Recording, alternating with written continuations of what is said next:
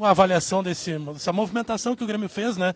O torcedor está dizendo que o que vale é o primeiro tempo, né? Ganhamos de 1 a 0 o Grêmio jogou bem realmente no primeiro tempo. Isso aí que vale, né, Deco? Boa tarde. Boa tarde. Nessa retomada aí ficou excelente, que a gente voltou com o mesmo padrão de jogo, a mesma forma de jogar, muita posse de bola ofensiva, intensidade na movimentação, que foi o primeiro tempo, apareceu exatamente isso, que mesmo sem o Maicon e sem o Arthur, quer dizer, conseguiu manter o mesmo padrão de jogo do Grêmio, isso foi excelente. O segundo tempo é natural, que a gente talvez, eu, eu imaginava que fosse, eu não gostei do resultado, eu queria que fosse empate, empate talvez fosse um bom resultado, mas tomamos dois gols, até por uma bobeira toda ali.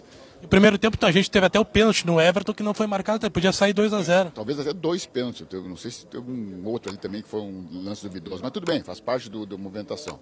Eu acho que para o clube foi excelente essa.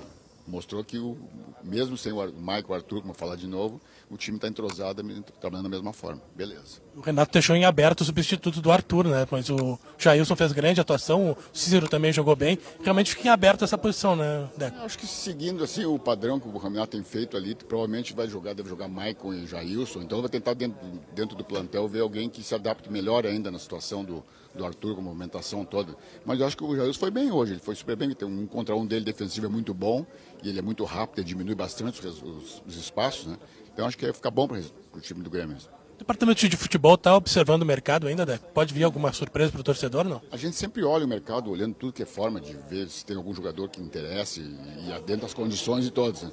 está olhando, mas em princípio todas as soluções se entende ainda estão dentro do plantel.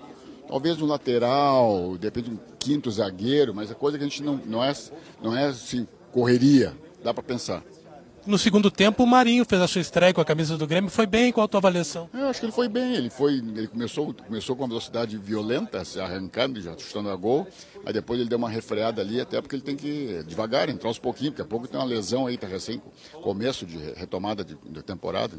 Acho que ele foi bem, foi muito bem. Agora seguiu o trabalho só pensando no Atlético Mineiro, é isso, né? O Atlético Mineiro agora, quando entrosar melhor o time, dar um condicionamento mais físico melhor ainda e já que o padrão de jogo está mantido, vamos embora para o jogo contra o Atlético, dia 18. E quarta-feira agora temos o Grenal de aspirantes, até o Renato já, já disse que alguns jogadores vão poder atuar nessa partida, a Grêmio Rádio vai transmitir ao vivo, atração para o torcedor, né? Quarta-feira lá na, em Novo Hamburgo, né? no Estádio do Vale, Grêmio Internacional pelas aspirantes, né, Dé? Esse campeonato de aspirantes eu achei uma, uma ideia fantástica da, da CBF de, de, criar esse campeonato, porque tu consegue dar, dar competitividade e movimentação para os atletas, até para os reservas, né?